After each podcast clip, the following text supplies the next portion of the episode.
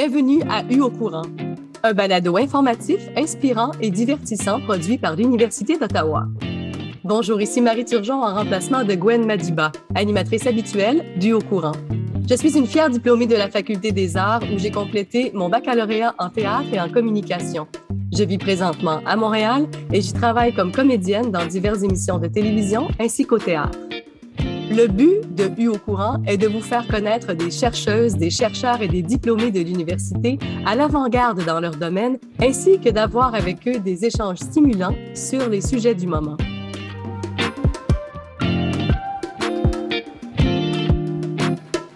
Bienvenue à cette quatrième saison du Au courant, placée sous le thème de la créativité et de l'inspiration.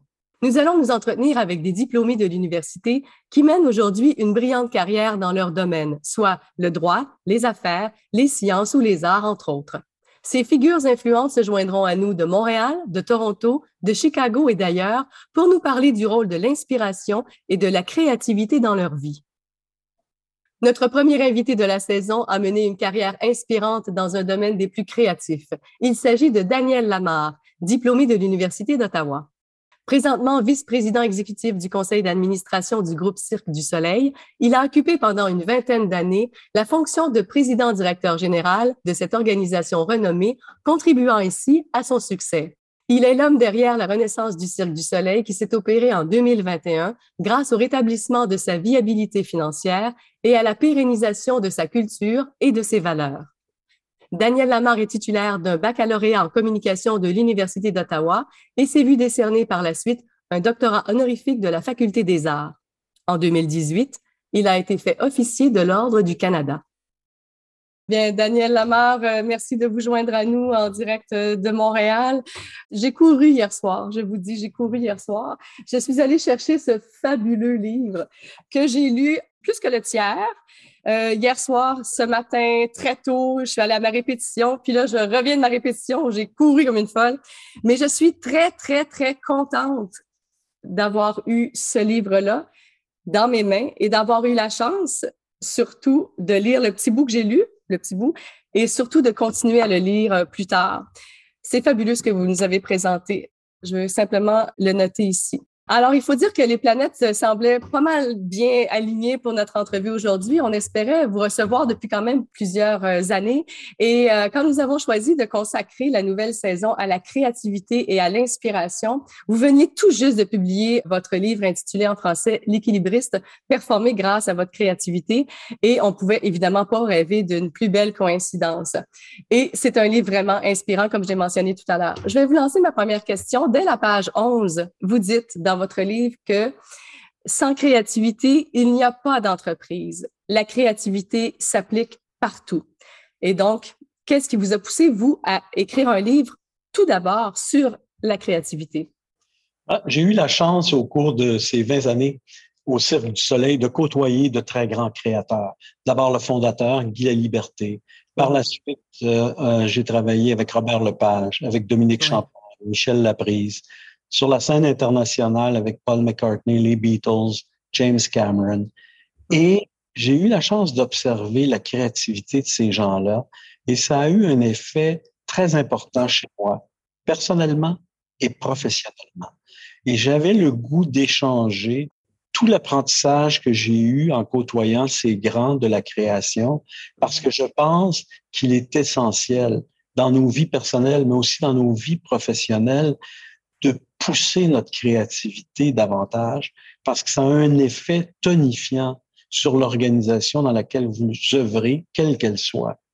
La mhm. créativité, il faut se le rappeler, c'est à la base de l'innovation. Et si vous voulez demeurer un leader dans votre domaine, ben, il est essentiel que vous fassiez appel à votre créativité, à celle de vos collègues et de vos employés. Et c'est ça qui m'a poussé à écrire ce livre-là. C'est intéressant. Vous parliez à un moment donné dans votre livre que l'enthousiasme, vous avez été piqué par l'enthousiasme du converti. Dites-moi, qui étiez-vous avant d'être le converti? Ben, je pense que j'étais un homme d'affaires plus traditionnel, étant le, propriétaire de ma firme de relations publiques et après ça, d'avoir été euh, président du réseau TVA à Montréal. C'était vraiment quelque chose de très traditionnel. Et quand je suis arrivé au cirque, je croyais avoir côtoyé beaucoup de gens créatifs, mais c'était un autre niveau ici. Et j'apprécie encore beaucoup la chance que j'ai de travailler avec ces grands créateurs et avec ces grands artistes. Est-ce que vous mariez le nom ou le mot créativité et intensité? Est-ce que vous direz que le lien, il est direct? Je dirais que c'est une corrélation très nette. Euh, ce qui est important pour moi dans la notion de créativité, c'est pour moi un exercice qui est collectif. C'est pas unique. Et c'est pas quelque chose que vous pouvez faire seul dans votre salon. C'est pas quelque chose. Euh, je dis toujours aux gens ne perdez pas votre temps à vous asseoir et à dire aujourd'hui je vais être créatif. Il faut que vous ayez un objectif qui est très très clair. Créatif pourquoi? Pour atteindre quel but Quel objectif? Et moi, je vous avoue que je suis très stimulé par mes collègues ici parce qu'ils alimentent ma créativité et j'espère modestement que j'alimente aussi leur créativité. Donc, dans une créativité conjointe, on euh, multiplie la vision. On fait en sorte qu'on partage la même vision et donc on la bonifie. J'imagine que c'est euh, un peu ce que vous me dites. Oui, puis ce que je vous dis aussi, c'est que faut pas avoir peur de débattre. Parce que vous savez, dans la vie, on est souvent trop, comme on dit en anglais, politically correct. Je vais être gentil avec vous quand vous présentez une idée, parce que vous allez peut-être être gentil avec moi quand moi je vais présenter une idée. Ça, c'est une perte de temps si on veut que la meilleure idée émerge, il nous faut débattre, il nous faut euh, argumenter. Et c'est dans le débat que la meilleure idée va ressortir. Et ça, c'est quelque chose que moi, j'encourage beaucoup, beaucoup, beaucoup, parce que malheureusement, je trouve qu'on fait beaucoup trop de compromis euh, dans la vie de tous les jours. C'est comme pas dans notre ADN, euh, enfin pas au Canada français, c'est moins dans notre ADN. On dit tout le temps que quand on débat, on se chicane, mais dans le fond, c'est pas nécessairement ça. C'est qu'on veut faire grandir l'idée. Pour être capable de débattre, il faut avoir du respect et aussi il faut avoir de l'écoute envers les autres, je pense, non? Absolument, l'écoute est essentielle. Malheureusement, souvent on part un projet avec une idée préconçue. Hum. Parce qu'on a une idée préconçue, ben justement, on se ferme aux idées des autres. Et euh, moi, j'essaie de faire l'inverse. J'essaie d'abord d'écouter les autres et les idées des autres nourrissent ma propre créativité. On dit au cirque qu'un spectacle, c'est une œuvre commune. Et c'est pour ça qu'il n'y a pas de vedette au Cirque du Soleil. La vedette, c'est le spectacle. Et ça, ça m'a beaucoup marqué dans la vie de tous les jours aussi, d'être beaucoup plus collaborateur et beaucoup plus ouvert aux autres. Mm. Ça, ça veut dire qu'il faut prendre notre ego et le laisser à la porte de l'entrée de la salle de réunion et après ça, on le reprend quand on sort. C'est tout. ça veut dire effectivement qu'il faut avoir euh, beaucoup de modestie et qu'il faut être ouvert aux idées des autres, mais surtout comprendre que dans le débat, dans les idées des autres, c'est nous qui grandissons. Il ne faut pas avoir peur. Malheureusement, les gens ont peur d'être confrontés, ont peur de sortir de leur zone de confort, et c'est là qui, malheureusement, ils briment ou elles briment leur créativité. ouais. En fait, c'est la peur du risque, la peur de challenger. Vous avez écrit quelque part dans votre livre, votre mission, c'est créer des emplois pour les artistes. Oh, j'ai adoré cette phrase-là. Ben, en fait, c'est drôle parce que j'avais été défié un jour par euh, un professeur, une femme euh, fantastique euh, de Stanford University, et qui m'avait dit, ben, c'est quoi, toi, ta raison d'être dans la vie? sincèrement, je m'étais jamais arrêté à cette réflexion-là. Puis après réflexion, je, je lui ai dit, c'est très difficile pour un artiste de vivre correctement de sa passion. Et moi, j'ai la chance d'offrir des emplois bien rémunérés à plus de 2500 artistes. Donc, moi, chaque fois que j'ouvre un nouveau spectacle, je permets à des artistes de vivre de leur passion. Alors, c'est ça ma raison d'être aujourd'hui, bien au-delà de tout ce que je peux faire pour l'organisation. Ça donne de merveilleux spectacles, assurément. J'aimerais euh, qu'on parle maintenant, euh, si vous le voulez bien, d'une coïncidence. Euh, que vous abordez dans votre livre, euh, c'est bien votre relation évidemment créative avec les Beatles qui a donné naissance au spectacle de Beatles Love de Cirque du Soleil, produit en collaboration. Et c'est une histoire qui est incroyable que vous nous racontez dans votre livre. Les détails de cette création sont évidemment fascinantes. Merci de les avoir partagés d'ailleurs. J'ai bien aimé le fait qu'on passe de 30 millions pour la salle à 90 millions. Ouf, ça n'a être facile à faire avaler, une, petite couleuvre. Mais pour la petite histoire, je vais partager ça avec vous, euh, Daniel Lamar. Euh, vous savez, que peut-être que l'Université d'Ottawa a aussi un lien avec les Beatles par l'entremise d'Alan Rock, qui est un ancien recteur et ancien vice-chancelier aussi et diplômé de l'université, aujourd'hui professeur à la faculté de droit. En juin 1969, Alan Rock était président du syndicat étudiant de l'université il a réussi à convaincre John Lennon, qui faisait évidemment alors son fameux bed-in à Montréal avec Yoko Ono, et il l'a convaincu de participer à un forum sur la paix mondiale. Et en réalité, c'était euh, une conférence de presse qui a été tenue dans le foyer du pavillon Simard. À la suite de la conférence de presse, évidemment, Alan a pris John et Yoko et ils, ils sont partis dans les rues d'Ottawa au volant de sa coccinelle jaune. Et ça a été un moment, évidemment, qu'on peut pas inventer. La chanson des Beatles quand ils étaient dans la voiture la coccinelle, a joué la chanson Get Back. Alors, euh, c'est ça. Je voulais partager ça avec vous. Évidemment, John Lennon s'est mis à chanter dans la voiture. Et euh, c'était pour la petite histoire et pour l'anecdote. Ben, c'est formidable. Je dois vous dire que, que j'ai vécu aussi un moment de grande émotion lors de ma première rencontre avec les Beatles. Et euh, entre autres, je me rappellerai toujours dans le théâtre, quand j'entendais derrière moi Paul McCartney et George Martin échanger et être aussi heureux de participer à cette œuvre-là, qui est le spectacle qu'on a fait ensemble. Alors, ça a mm-hmm. été pour moi certainement le moment le plus émotif de ma carrière. Oui. Et vous dites que Paul était là même aux répétitions, hein, c'est ça? Oui, exact. Et euh, c'était très particulier parce qu'évidemment, tout le monde était nerveux. Et je me rappelle, Dominique Champagne, au début, disait non, non, non, ça n'a pas de bon sens qu'il soit là. Ça va... Trop de pression. exact grande générosité parce qu'étant un artiste lui-même, il mm. comprenait très bien tous les obstacles qu'on devait franchir pour atteindre le, niveau de performance qu'on a finalement atteint. Mais je pense que l'histoire des Beatles euh, de votre livre euh, va intéresser euh, beaucoup notre auditoire parce qu'elle donne une leçon très inspirante sur l'importance des liens émotionnels et aussi de la confiance dans le processus créatif. Parlez-nous un peu de cette création-là. Vous dites que ça a été un moment marquant et probablement un des moments les plus marquants de votre carrière. Parlez-nous un petit peu aussi avec les liens que vous avez eu à développer avec Dominique Champagne. D'abord, ce qu'il fallait établir, c'est une confiance, une confiance mutuelle. Et au départ, les Beatles étaient très craintifs qu'on ne comprenne pas les messages qu'il y avait dans leur musique. Et lorsqu'on a proposé, parce que c'est nous qui l'avons proposé, que George Martin soit le directeur musical, et George a accepté de le faire avec son fils Giles, eh bien, mm-hmm. ça a vraiment créé un lien de confiance entre les deux organisations. Là où Dominique a été exceptionnel, c'est qu'il a su prendre le temps, et Dieu sait qu'il en a pris, pour aller chercher le visuel des personnages qui étaient dans l'imaginaire de Paul McCartney et de John et de George et de Ringo. Et il les a confrontés avec ces images. Donc, tout au long du processus, ils ont cheminé avec lui. Et je pense que c'est en cheminant de façon parallèle entre la musique et le visuel du spectacle qu'on a évité d'avoir des mauvaises surprises lors des répétitions. Est-ce que c'était sa première mise en scène avec vous, à Dominique, avec les Beatles? Non, il avait fait euh, le spectacle Varakai. et il avait aussi collaboré avec René Richard Cyr à Zumanity. Donc, c'était son troisième spectacle avec nous. Et c'est important parce qu'il nous connaissait bien. Donc, il pouvait bien représenter auprès des Beatles. Oui. Ah, c'est incroyable.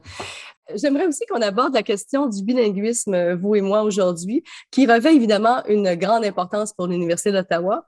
En mars, dans le cadre du mois de la francophonie, l'université a annoncé un investissement de 5 millions de dollars sur trois ans en appui à sa communauté francophone.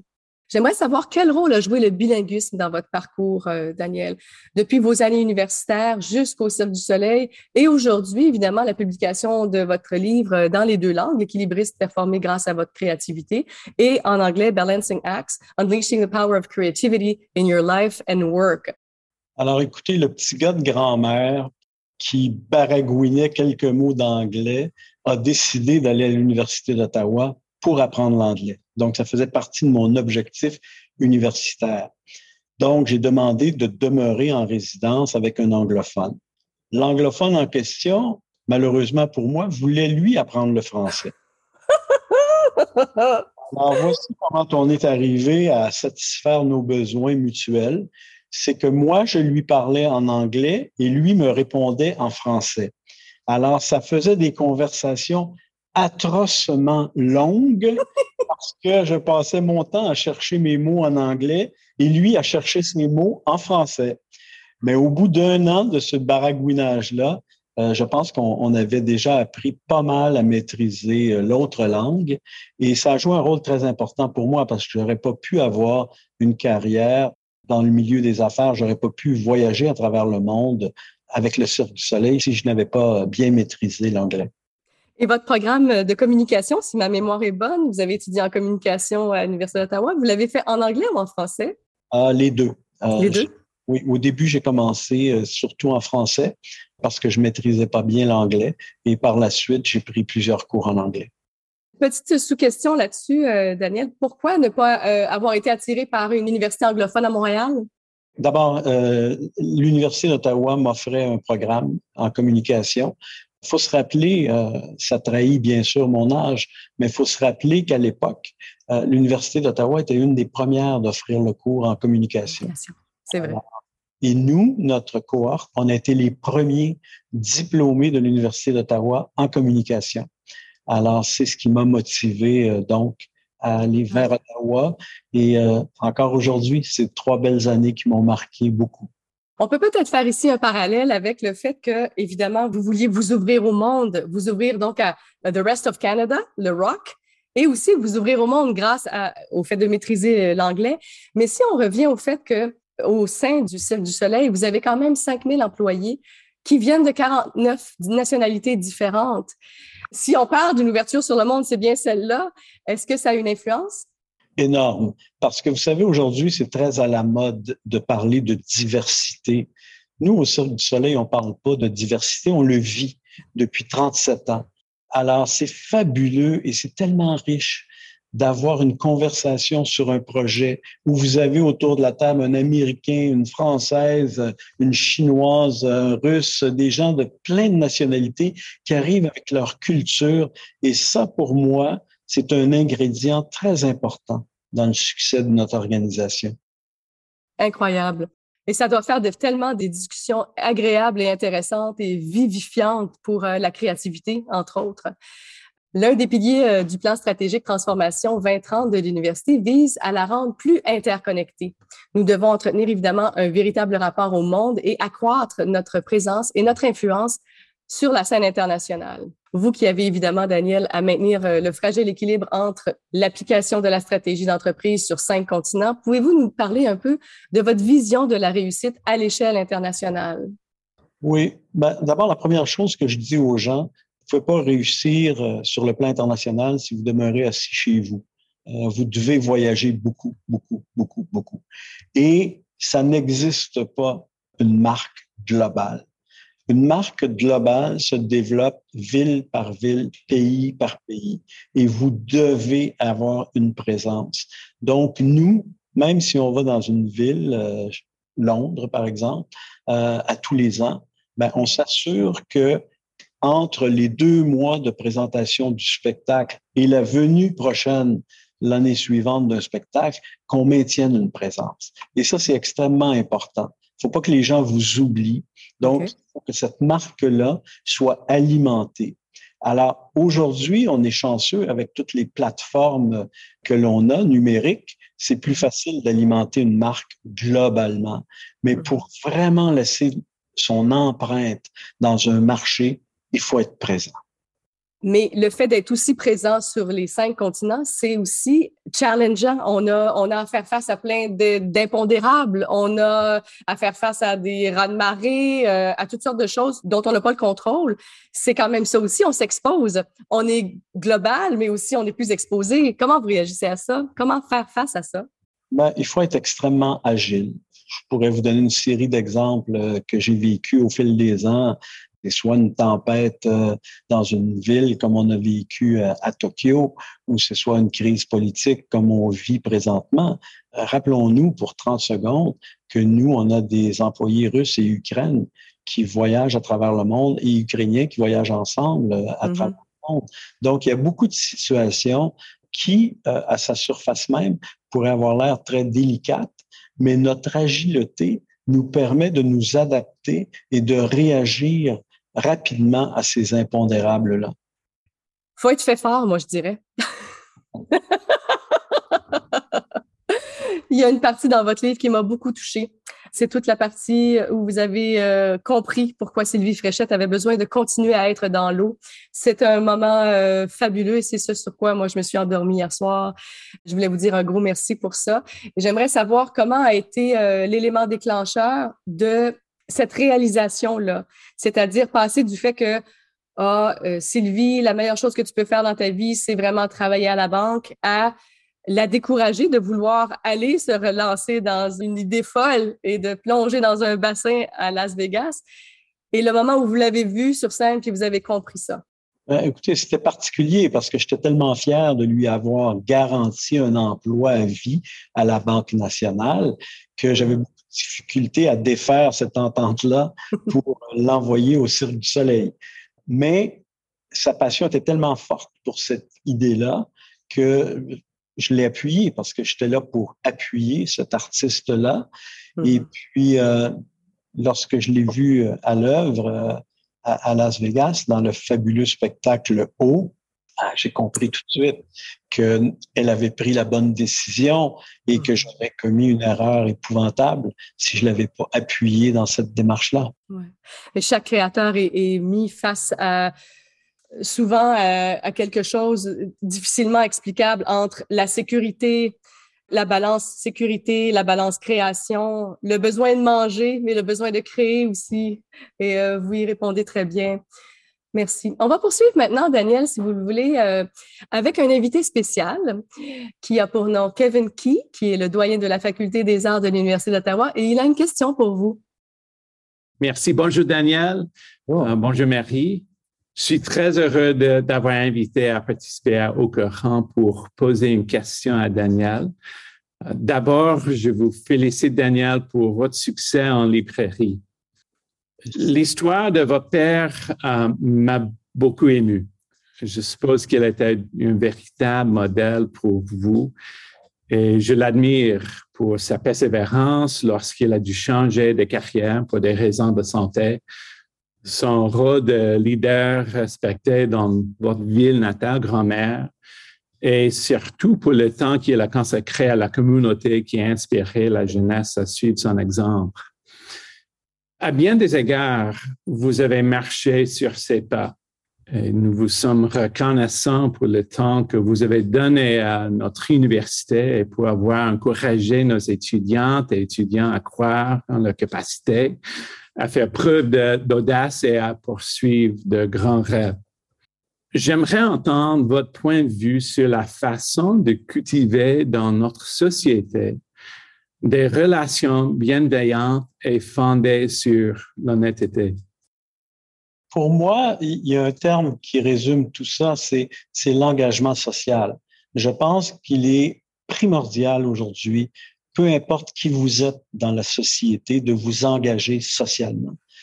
Nous, au Cirque du Soleil, on s'est établi dans le quartier le plus pauvre de Montréal. Et on a vraiment donné une autre vie à ce quartier-là en créant les, arts du cirque. On a des causes comme Cirque du Monde, où on vient en aide aux jeunes de la rue, One Drop, où on essaie de solutionner le problème de l'eau dans le monde. Cet engagement social-là, fait que vous avez une raison d'être qui dépasse simplement l'entreprise, mais vous êtes un citoyen. Vous êtes un citoyen qui peut avoir une influence très positive sur notre société. Et dans un monde qui vient de traverser un chaos épouvantable, dans un monde qui traverse une guerre épouvantable, il nous faut de plus en plus jouer ce rôle social-là pour maintenir dans toute la planète une humanité. Et ça, j'ai appris ça de mon père. Et cette valeur-là, j'essaie de la transmettre à nos employés, à ma famille. Et au-delà de tout, c'est pas les succès financiers du cirque qui me rendent fier. C'est pas les succès de nos spectacles qui me rendent fier. Oui, ça m'amène une grande fierté, mais ce qui me rend le plus fier, c'est notre engagement social. Et c'est ça qui va faire une différence dans notre société. Merci, Kevin, pour la, question. Euh, c'est costaud comme question, c'est pas banal. Merci de la belle réponse aussi, Daniel. J'aimerais faire un lien avec euh, ce dont on vient de parler. Et euh, dans votre livre, presque au tout début, on parle de la loyauté comme étant quelque chose à, long terme. Je vais vous laisser parler vous-même de ce que ça veut dire pour vous, la loyauté. Je pense que dans la vie, vous avez des amis, vous avez une famille, vous avez des gens et la loyauté, c'est une valeur qui est très importante parce que ça veut dire, en résumé, qu'il y a des gens sur lesquels vous pouvez vous fier en tout temps. Et moi, j'ai vécu une belle histoire avec Guy où lorsque j'étais chez National et que le cirque ne faisait pas beaucoup de sous, j'avais accepté de littéralement déchirer une facture du cirque parce qu'il n'y avait pas les moyens de payer. Et 13 ans plus tard, euh, Guy a fait un grand geste de loyauté lorsque je suis devenu président de TVA, il nous a octroyé les droits de télévision du Cirque du Soleil. Et cette loyauté-là, c'est ça qui, quatre ans plus tard, m'a amené ici parce que j'avais confiance en Guy. Je savais que c'était un être loyal et qui avait de mm-hmm. belles valeurs. Et ça rejoint aussi votre action euh, sociale, la loyauté envers les gens qui viennent voir les spectacles, mais toute la communauté en général. Donc, euh, c'est très intéressant. J'aimerais terminer avec une question sur la créativité et l'inspiration que nous poserons euh, cette année à toutes les personnes qui vont nous accorder un entretien. J'aimerais savoir, euh, Daniel Lamar, qu'est-ce qui vous inspire en ce moment, que ce soit euh, au niveau musical, peinture, littérature, cinéma, ce qui vous aide, vous, à garder la tête hors de l'eau, de l'eau par les temps qui courent, qu'est-ce que c'est? Ben, James Cameron est un être qui a eu une très, très grande influence euh, sur moi parce qu'il a un succès monumental dans l'industrie du cinéma et c'est son humilité. Lorsqu'il est venu visiter les locaux de nos centres de création et de production à Montréal, il avait une curiosité intellectuelle incroyable. Je pensais qu'il allait faire une visite rapide de une heure. Euh, il est resté avec nous pendant quatre heures. Il voulait tout savoir. Il voulait tout comprendre. Et cette curiosité-là intellectuelle m'a beaucoup influencé parce que je me dis, peu importe ce qui va m'arriver dans la vie, si je ne perds pas cette curiosité-là, ce désir d'apprendre, de découvrir, parce que ça, selon moi, c'est à la base de la créativité. Oui. Ah, je suis tout à fait d'accord avec vous. Son cœur d'enfant aussi. Hein? Quand on est curieux, on veut, on veut tout apprendre et on pose 8000 questions. Vous avez bien raison. Je vous remercie beaucoup. Je pourrais continuer pendant des heures, mais je vais arrêter ici. J'aimerais que vous nous indiquiez, euh, Daniel, où est-ce qu'on peut vous trouver en ligne? Oui, ben absolument. Euh, je vous invite à communiquer avec moi, soit sur Instagram, euh, Daniel Lamar Flash, ou sur mon site internet, daniellamar.ca. Et puis, euh, s'il y en a qui veulent me rejoindre directement au Cirque du Soleil, c'est daniel.lamar at cirquedusoleil.com. Bon, alors on sait tout maintenant. On va pouvoir vous, euh, vous retracer facilement. Merci énormément. Merci de nous avoir accordé cet entretien, Daniel Lamar. Merci pour toutes les étoiles que vous avez allumées dans les yeux des spectateurs, des spectatrices des quatre coins du globe pendant toutes ces années grâce aux créations du Sol du Soleil. Plusieurs ont certainement à nouveau eu accès à leur cœur d'enfant. C'était un pur plaisir de converser avec vous, avec un leader aussi créatif. Merci, Daniel Lamar. Marie, merci beaucoup de m'avoir si gentiment guidé dans cette conversation. Merci. Merci. Puis au courant vous est présenté par l'équipe des relations avec les diplômés de l'Université d'Ottawa. Il est produit par Réal Laubé et est accompagné d'un thème musical créé par Idriss Lawal, un diplômé de chez nous. Cet épisode a été enregistré avec le soutien de Pop-Up Podcasting à Ottawa, en Ontario. Nous rendons hommage au peuple algonquin, gardien traditionnel de cette terre. Nous reconnaissons le lien sacré de longue date l'unissant à ce territoire qui demeure non cédé. Pour la transcription de cet épisode en anglais et en français, ou pour en savoir plus sur U au courant, veuillez consulter la description de cet épisode.